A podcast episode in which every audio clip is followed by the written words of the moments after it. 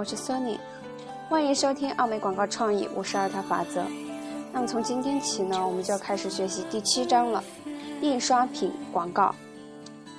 在第七章里面，我们将会学到六个金点子，来告诉我们如何去更好的制作有效的印刷品广告。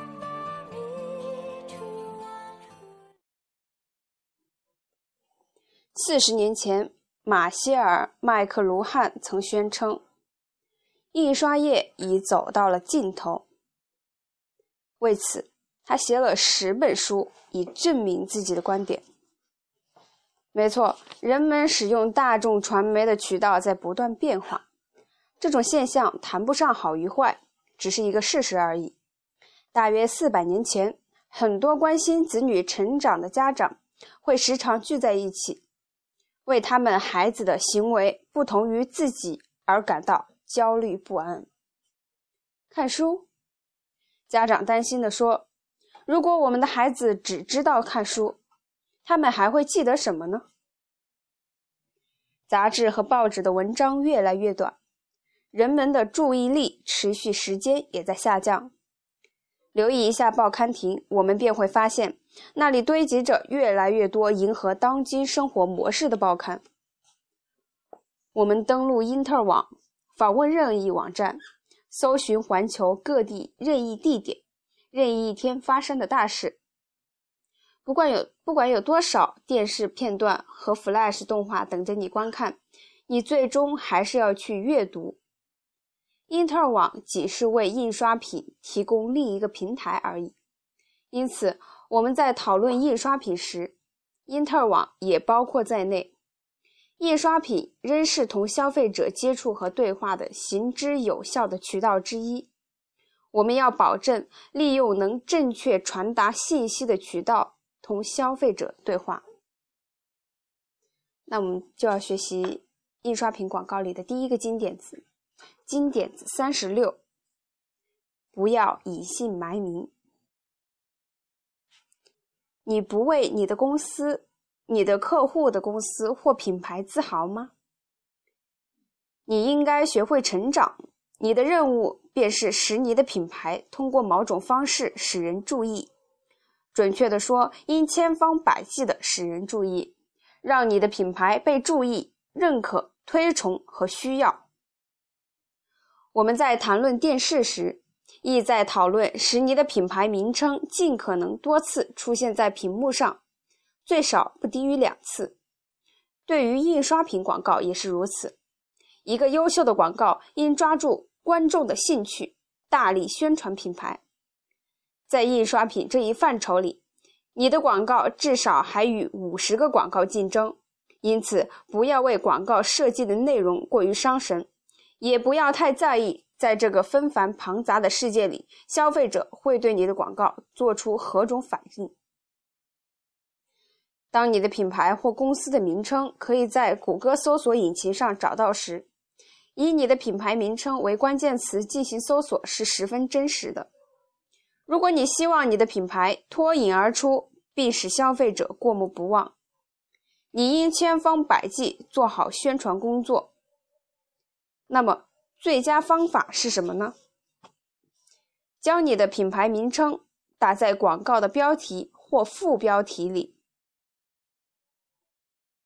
下面我们看一则广告标题：宽敞的空间，免费的饮料，无需为你的花销斤斤计较。商务舱为你提供全世界最实惠的服务。我们将其与下一组标题做对比：宽敞的空间，免费的饮料，无需为你的花销斤斤计较。空运公司商务舱为你提供全世界最实惠的服务。在此标题中，我们仅加入了品牌名称，思路未变，同样节省标点符号和空间。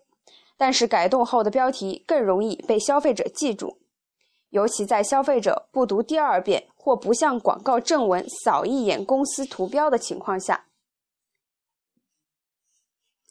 将图标放大是带有贬义色彩的广告制作模式的一个经典例子。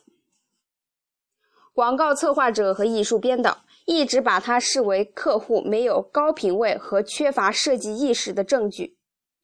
也许的确如此，但即便如此又怎样呢？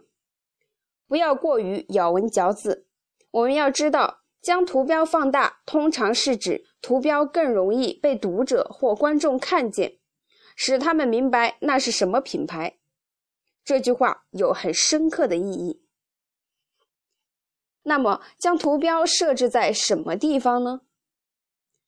采取老原则是没错的，设置在右下角，这一点也很关键。然而，我们总是发现不少广告图标的位置是正确的。但小的几乎引不起浏览者的注意。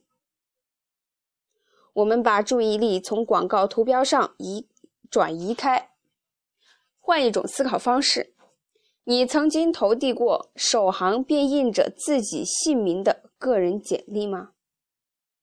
你曾经递出难以寻到你的名字且字体让人难以接受的个人名片吗？不要浪费任何一个能使你的品牌名称引人注意的机会。我们不是一定仅限于打出公司图标，甚至可以打出注记符号，比如一个八百的数字。我们要具有创造精神，各种工具任我们支配。